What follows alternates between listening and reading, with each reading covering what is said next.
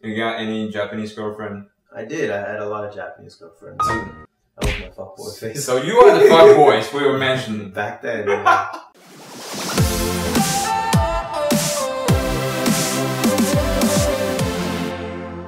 Welcome back to Sean and Shiba. This is Chris again. hello. And this is Sean again. 今天我们要讲一讲在美军已经服役的状况。OK，因为大家都讲啊，美军超强的啊，美军怎么样怎么样，真的是这样子吗？我们先看看第一个，美军里面到底在生活上面是怎么样的。好，How long have you been served? Uh, seven years. Wow, that's a long time. Yeah. You were serving in the army or Air Force. Air Force. So were you a pilot? No, I worked for pilots. I worked on like fighter jets. So you you fixed it. You fixed it. The fighters. Yeah, fixed fighter jets. What is it like to live in space? Um, it's pretty. I mean, it's almost pretty similar to living anywhere. Like, there's housing. Depending on if you're married or not, you'll have like a, if you're not married, you live in like a dorm, and you may or may not have a roommate, but it'll have like a small kitchenette and a bathroom or something. And then if you are married, you'll live in like a small little house on base usually. So you could you don't have to stay in barracks.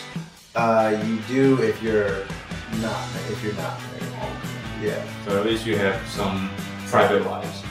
But like the thing of it is, a lot of people get married just to be lawful. So that's why you always hear about military guys like, oh, like I just met you, let's get married. Like it's a very true thing. Girls, 女孩们不要干这种事情。Okay. So they married so they can stay off the Yeah, the base. exactly. Okay. What is it to live with among your other privates or soldiers, like in the barracks? Is it really like the the jarhead?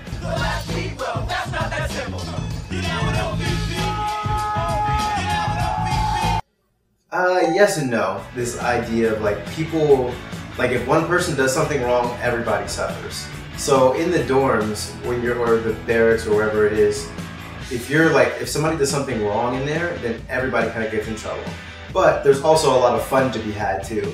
Like I remember one time we were in the middle of a typhoon. That was when I was in Japan in Okinawa. Oh, you were in stationed in Japan. Oh, okay. So I remember there was a typhoon was coming and you're not allowed to leave. So we got like a bunch of plastic Mm-hmm. and put it down the hallways and made a slip and slide with just water. And so we just slid down the hallways, and that's only stuff you can do in like It sounds like kindergarten instead of it's a bit of both. But like then then everybody like it's also kind of shitty too because then people like will steal your shit out the laundry like because we have like unified laundry machines. So it's like good and bad, but I don't know. how many different bases were you stationed?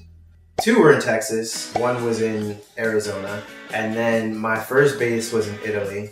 So I was there for like two years almost. It sounds very romantic. It was actually. I lived at the base of this mountain. It was really, really beautiful. Wow.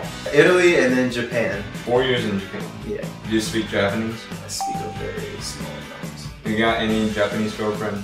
I did. I had a lot of Japanese girlfriends. I was a fuckboy face So you are the fuck boys we were mentioning. back then. back then. So Japanese girls, 日本女生请小心 watch out this wanted man. Did they, under, they understand you in Chinese when you said it in Japan? 啊、girls, Uh, eh, えー、違反、違反です。えー、I eh, forgot all the Japanese that I've learned, sorry. So is it really that good to stay in the military of the United States? Um, Is it relaxing? it's not relaxing per se, but it can be good. Mhm. I mean, you don't have to worry about your food. You don't have to worry about where you're gonna live. You have health insurance. You have life insurance if you want. So it can be a, it's like a decent life. So it's a decent life, but it's very stressful. Very, very stressful, depending on the job that you do. Why is it stressful?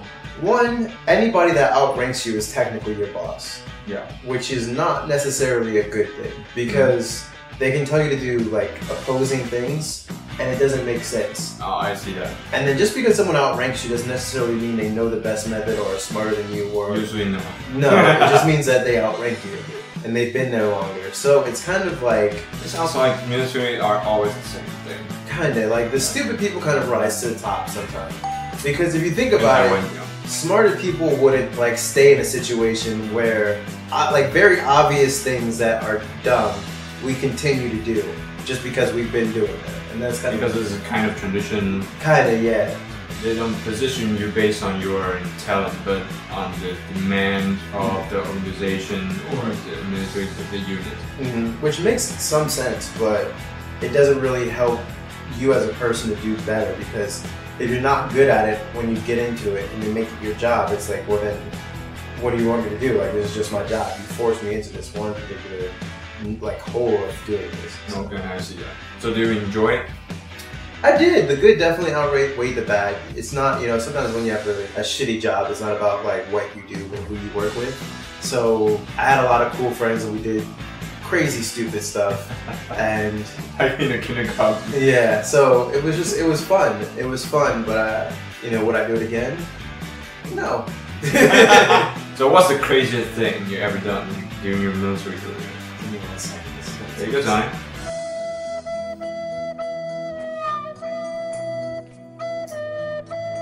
Wow. I've done so much. I had to really think about it.